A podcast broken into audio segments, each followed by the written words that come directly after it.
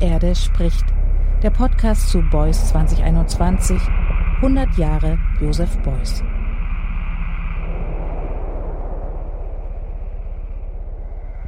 One way of engaging with the ideas of Joseph Beuys is to be or to become him for a moment, to step into his shoes or walk around in his mind, to mimic his ritualized movements or to retrace his drawings or journeys. There have been many reenactments of the artist's action. There have been satires and parodies by people who did or did not know the artist personally. And there have been deadly serious performances by people wanting to be Beuys in order to grasp Beuys to either reveal the truth of his ideas or to expose their folly, to highlight their obscurity or to explore them further.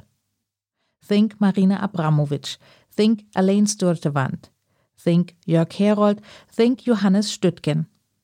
And now think Kazakhstan, think Orta, a collective of artists based in Almaty, a group of visual artists, actors, thinkers, and researchers interested in higher realms and things of universal scope. They look for access to Beuys through his eyes and his myth, not through his words, not through his works, but through the suffering he exudes and the pain he appears to transform. Hello, I'm Joseph Beuys, says the first voice. Hello, I'm Joseph Beuys, says the second voice. And the third. But what is it exactly that the voices seek? What do they feel, might learn or gain or witness by being Beuys, each in her or his own way? Is it about revealing the fact that there are as many voices as there are people thinking about him? Or is this more of a spiritual endeavor? And with that, I'd like to bid you a very warm welcome to the third episode of Die Erde spricht. The Earth is Speaking, the podcast series of the centenary program Beuys 2021 100 Years of Joseph Beuys. I'm your host, Annegret Richter, and I'm very pleased to have you with me. Here, in over 20 episodes, we invite artists and writers to engage with Beuys in the form of reflections conversations, research, performances, and sound works. The various interactions and confrontations you will experience are all as different as their authors.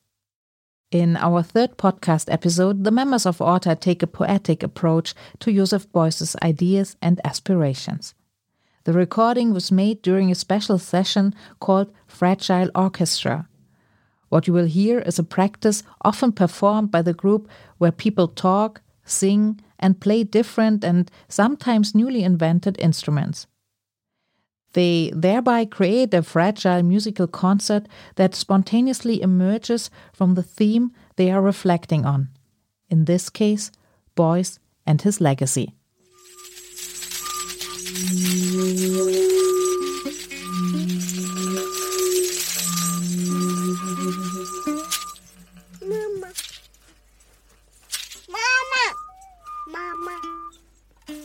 Hello, I'm Joseph Beuys.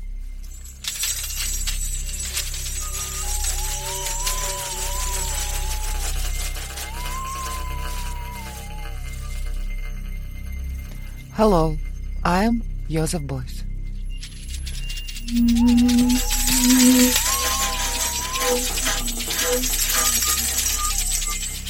Translation to German. Hi, ich bin Joseph Beuys.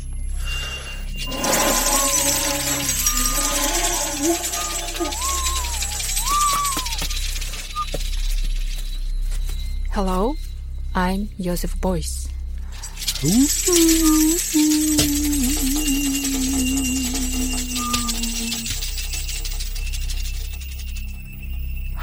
Hi, I'm Joseph Beuys.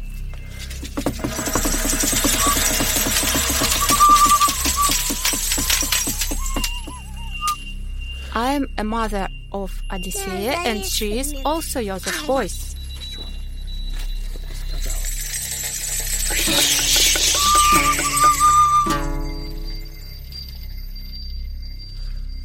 I am the non existent project of Joseph Beuys, which is called seven thousand pyramids.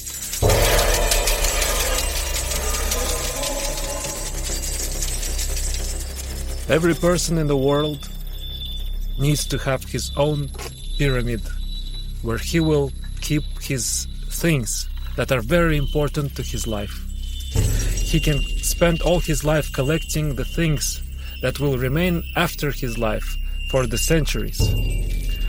And we need to build these 7,000 pyramids and we need to start in Kazakhstan because we have a lot of land and all people from all over the world. Yes, Odysseia, people from all over the world can come to Kazakhstan. Yes, and to have his own pyramid. And it will be only the beginning, the 7,000 pyramids.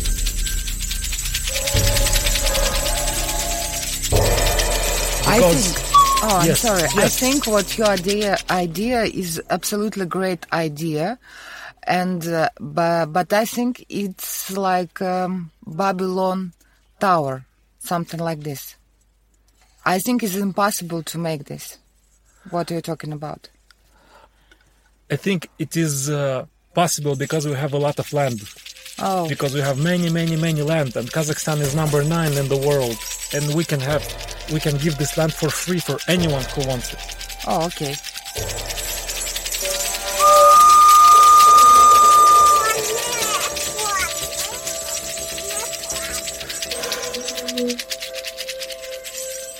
I wish I had a room in that kind of pyramid. you will have your own room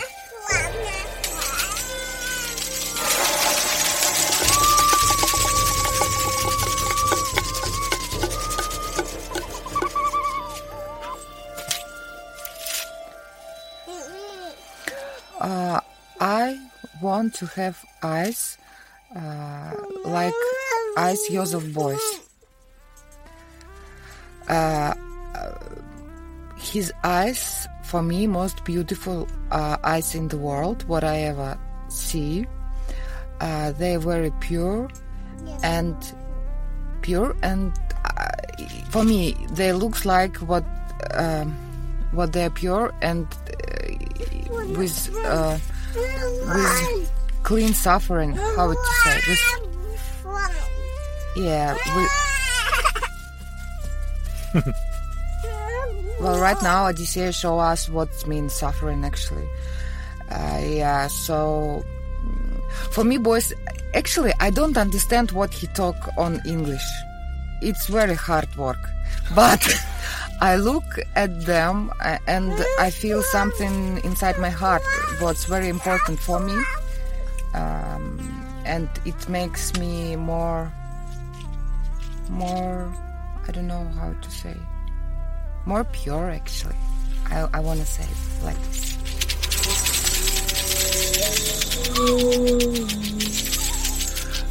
I remember when i saw eyes of joseph Beuys during that political meeting in the political party where he was uh, not elected and they said that he was uh, betrayed by his own uh, his own his own uh, fellows from the party. And i saw his eyes as you say full of suffering. And it was very very heartbreaking. Yeah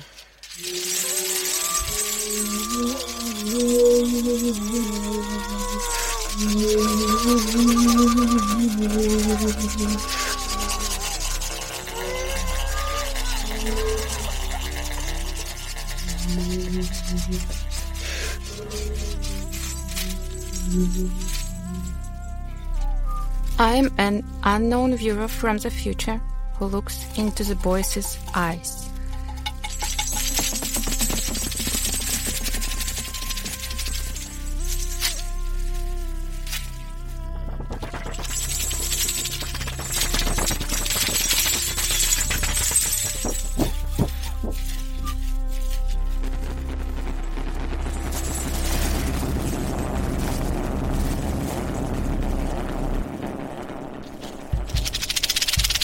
Okay, the the story is uh, that mm everybody knows this famous story. I, I tell you one more time that uh, uh, Beuys have plane, and then he uh, uh, put down in the Ukraine, and uh, some some somebody Tar Tartar people Tartar people rescue him.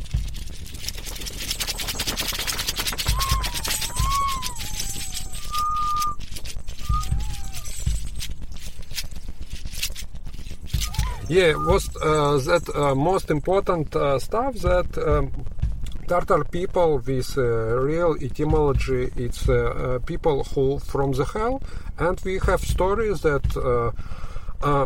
Beuys like a fallen angel and somebody will re- and help people rescue him and then put on him fat. And it's something like like spa. Spa? Yeah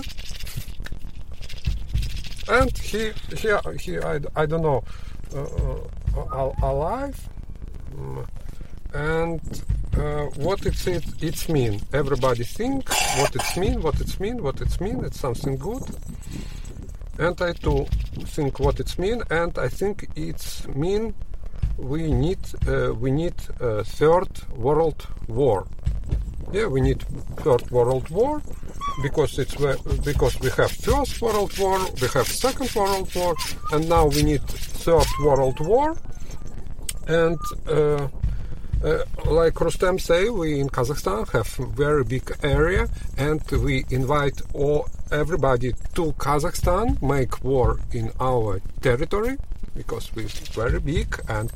Uh, one of our mm, how to say piece of soul or piece of our character. I don't know how piece of our mood or something inside us our it is a, uh hospitality yeah hospitality. Yeah and uh, mm, it's not all uh, the uh, why we need uh, uh, third world because it's uh, very good for technology.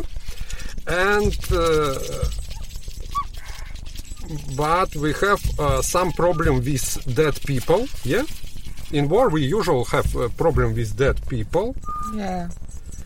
and uh, we need uh, uh, we ha- uh, and I have decision to this problem. We need to have war in very remote place.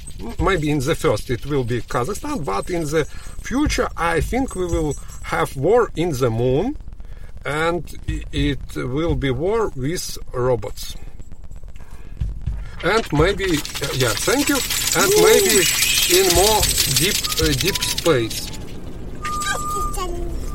Yes. Next, next part, we need to make a special uh, tree. Special tree. It was the idea of Beuys. Make special uh, genetical modifica- uh, modified gene- genetical modified tree, uh, which uh, have instead leaves a big rocket engine. Because we need to have to go to the moon and we need to some military stuff robots and so on uh, guns gun machine it's very heavy stuff and why we need uh, so mm, uh, uh, so big amount of uh, rocket engine uh, and I think maybe if leaves will be mm, F1, F1, because uh, some uh, German man, uh, uh, his name was von Braun, make this uh, very famous rocket engine, and with his I don't know w- w- was von Braun good man or bad man because he too uh, have uh, some history in Second War. But uh, um, uh, why he make this uh, uh, engine, rocket engine? All people go to the moon. Uh, uh, USA space mission was make uh, with von Braun. So uh, that's all.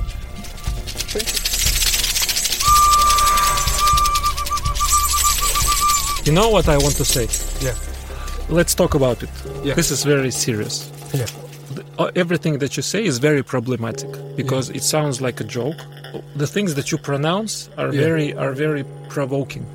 No, no, no. It's not provoking. They are. They are. I, no. I mean, you may not have this intention, but they are provoking. I'm Uh, telling yeah, you yeah, I because will- I, hear it from the. I, I hear and I see. I, I hear these things. You say, "We need war." Yeah. A safe war, new safe war without dead people. Uh, this is good, but but in the first you say we need war, and then it sounds. But then it turns out to be very good and very nice in the end. Yeah. But when you start and you say we need war, then again, I will, I will try to ask you why we need war, and it will, it will make me think of something like you are bad or something like no, that. no, no, no, I'm not bad. I'm good. yes, I, I, I think. Do you uh, understand? Yeah, yeah, yeah. Yes. And second, but I like the idea the war with robots is very nice. Yeah, yes, thank And you. then very I see, What's your intention? Why would you do that? because we didn't need uh, dead people. Yeah, yeah, but why robots? Robots better than people. it's better to, it's better that robots kill each other than people kill each other. It- Yeah, it's that's better- more why fun would you, and why, more why would you why would you think that robots will kill us? Robots uh, kill? No, No, they will not never, kill us. Never. Ah, what- what- They our uh, No, no. our childs. No, he say, for example, right now we we hear these bad things in Palis- Palestine and Israel, Yes. and what Alexander says is better than Palestinians and Israeli people kill. I mean, Kill each die. other. It's better that robots kill each other. Yeah, yeah, yeah. This is That- better. that- it's You mean uh, that uh, the war is the necessity of like con- Yeah, of, in, of in modern necessity world? because we need technology. I- I It's, don't- uh, uh, it's it's no, it's not its necessity, but I think It's for- inevitability. for- for- yeah, yeah. Okay. Yeah, This, yeah. But this is very yes because until you s- until we pronounced it, it sounded very problematic. But when we say that war is inevitable, you will have third world war. Everyone says now we will have this third world war. We will have it. Everyone says it. And what Alexander says that it's better that when we have it, we have it with the- robots. Yeah, in the moon. In Kazakhstan, first place, second in the moon, but most beautiful place, deep, deep space. Yeah. So you More suggest we than- than- colonize colonize the space to make wars there? Uh, Yes. maybe. Yeah, Yes. yes. let's- let's would take you, all the- why, why would you want to colonize outer space? Out of space. Yes, the the, the deeper the, the, the, the moon and the Why other. I want to colonize? Yes, with I- war. It's a hard question because uh, for, for me, I didn't think about colonize. Ah. I But I think have- just but yes. about robots. No, but I have idea. It's Yeah. not colonize. If you go, if you go, you say outer space. If you go to the edge of the space Age- where there is age? no yes, where there is still no space because the universe is expanding. So let's take our wars there. Yeah, yeah. Whenever someone- because it someone- will be most bigger war which we ever see. Yes, because we have more and more bigger sphere Yes, of very good war. idea. But in condition of outer space, there there are no there is no like there is no environment for us to make uh, the war. Yes, this There- is exactly why. This is exactly why we need the war there. the atoms are in, okay. Yes, very good intention. Invention. Thank you.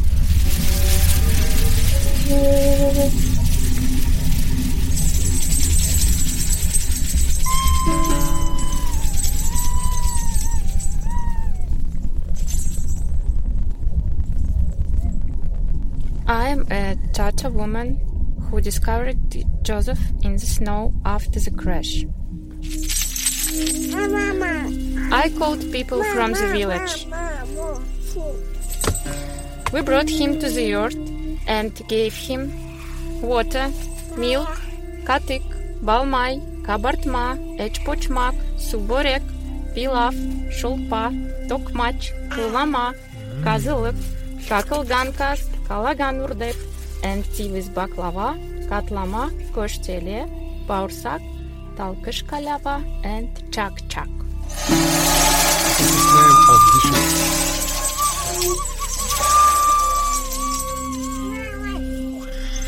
I imagine the snow, and I I want I want immediately I want to become Joseph Beuys. Yeah. So tasty to be a Joseph Beuys.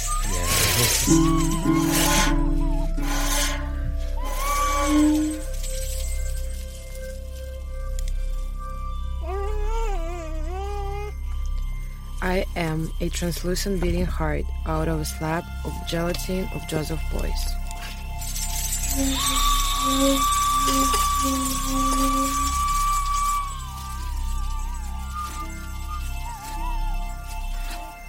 I am.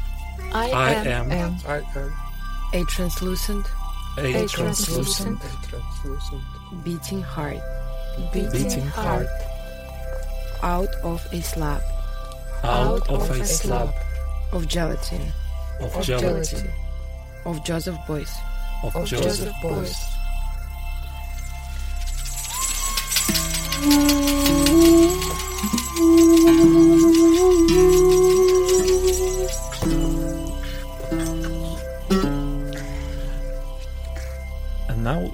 Say what Joseph Beuys said when many, many, many very important people came to his university and he gave his lecture.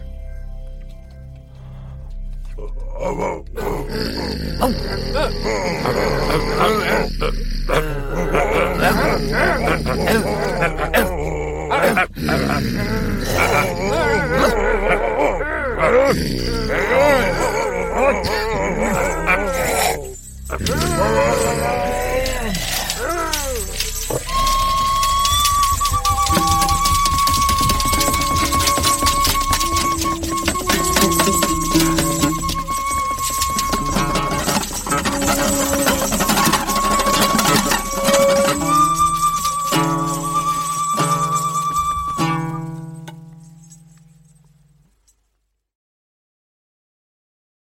Sitting around the campfire, calling upon coyotes, the members of Orta have their sense of having evoked their own deep inner connection with the one they call the Great Beuys.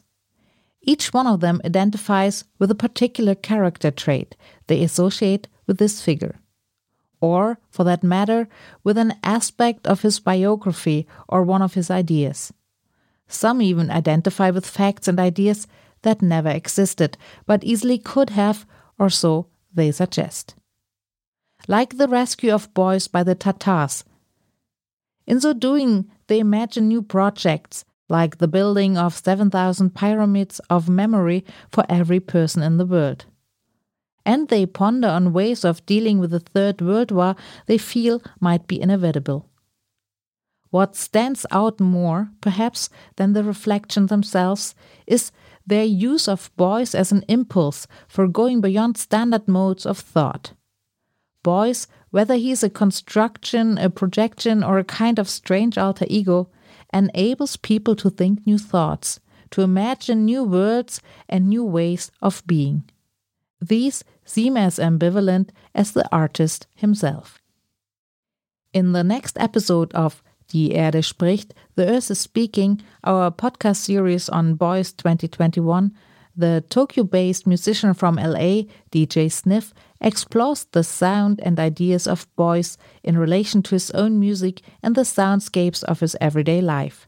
He takes records as objects and vehicles as a point of departure for thinking about the music business and the business of making music and for reflecting on both of these as social practices that bring people together across the world, even during a pandemic. I hope you will join me again for the next episode in this series. Die Erde spricht, der Podcast zu Beuys 2021, 100 Jahre Joseph Beuys.